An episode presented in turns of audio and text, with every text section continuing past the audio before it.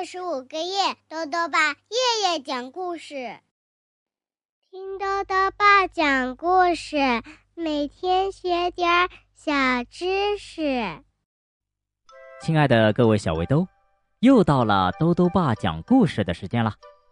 今天呢，豆豆爸要讲的故事是《樱桃树下的蛋》，作者呢是英国的伯彻尔，刘露翻译，由。北京联合出版公司出版。乌龟、鼹鼠和鼬鼠在樱桃树底下捡到了一颗蛋。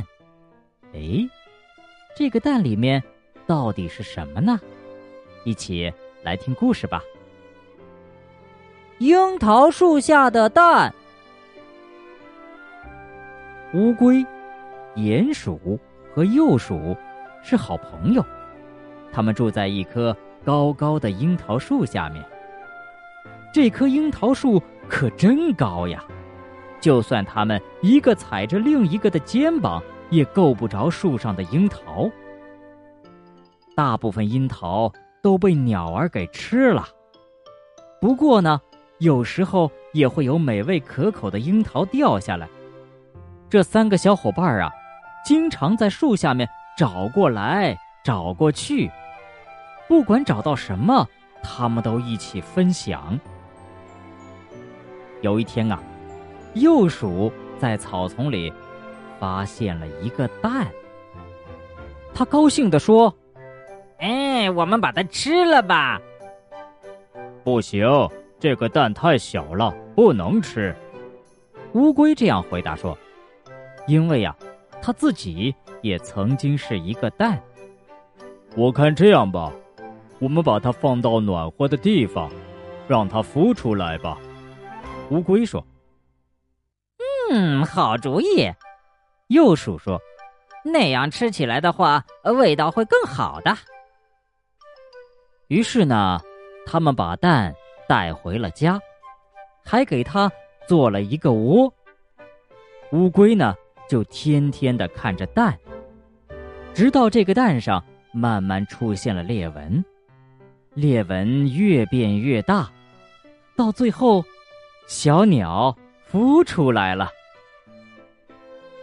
刚孵出来的小鸟很饿很饿，不过呢，幼鼠更饿。哎，现在我们可以把它吃了吧？幼鼠又忍不住了。乌龟和鼹鼠都很担心。鼹鼠说：“可是。”这个小东西这么瘦，或许我们可以把它再养胖点儿。嗯，没错，幼鼠表示同意。等再养胖点儿，我们再吃了它吧。从那以后啊，鼹鼠每天都出去捉虫子，喂这只小小的鸟儿。而幼鼠呢，每天都来看小鸟。不过呀。他每次问的都是：“哎，可以吃了吗？”但是鼹鼠每次都回答说：“不能吃，再等等。”但是有一天，鼹鼠说：“哎，大家，我觉得这只小鸟好像不会再长大了。”哦，幼鼠好像在想什么。于是，乌龟和鼹鼠问他：“你怎么了？”幼鼠说：“我守着它一天一天的长大，感觉它就像一个朋友一样。我们一定要吃了它吗？”乌龟回答说：“当然不吃了。”鼹鼠说：“我们一直期待你这么说。”那。我们就放他走吧，幼鼠建议道。毕竟还有很多美味的东西可以吃的。于是呢，他们把小鸟放走了，看着小鸟越飞越高，越飞越远。不过呀，小鸟一会儿就又回来了，而且叼着满嘴的樱桃。哇！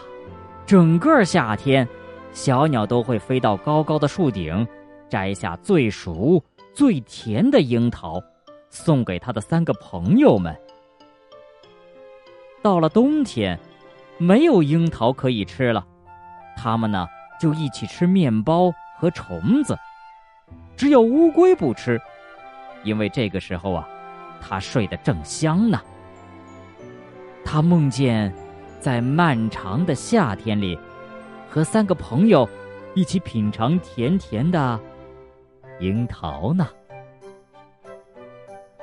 好了，小围兜，今天的故事讲完了。在今天的故事里呀，这三个好朋友最想吃的就是樱桃。小围兜们应该也很喜欢吃樱桃吧？不过呢，也有人说呀，这樱桃的核儿是有毒的，如果吃了呢，就会中毒。这是真的吗？豆豆爸告诉你呀，樱桃吃起来酸酸甜甜，而且呢。有抗贫血和止痛的作用，但是啊，樱桃核里面呢也确实含有一种氰化物，是有轻微的毒素的。不过因为含量极低，所以对人啊几乎没有危害，除非被大量食用，比如说吃上四到五斤的樱桃核，才有可能中毒呢。在今天的故事里啊。三个好朋友帮助了小鸟，而小鸟呢，也用樱桃回报了三个好朋友。所以，豆豆爸还想问问小围兜：你的朋友们给过你怎样的帮助呢？如果想要告诉兜兜爸，就到微信里来留言吧。要记得兜兜爸的公众号哦，查询“兜兜爸讲故事”这六个字就能找到了。好了。我们明天再见。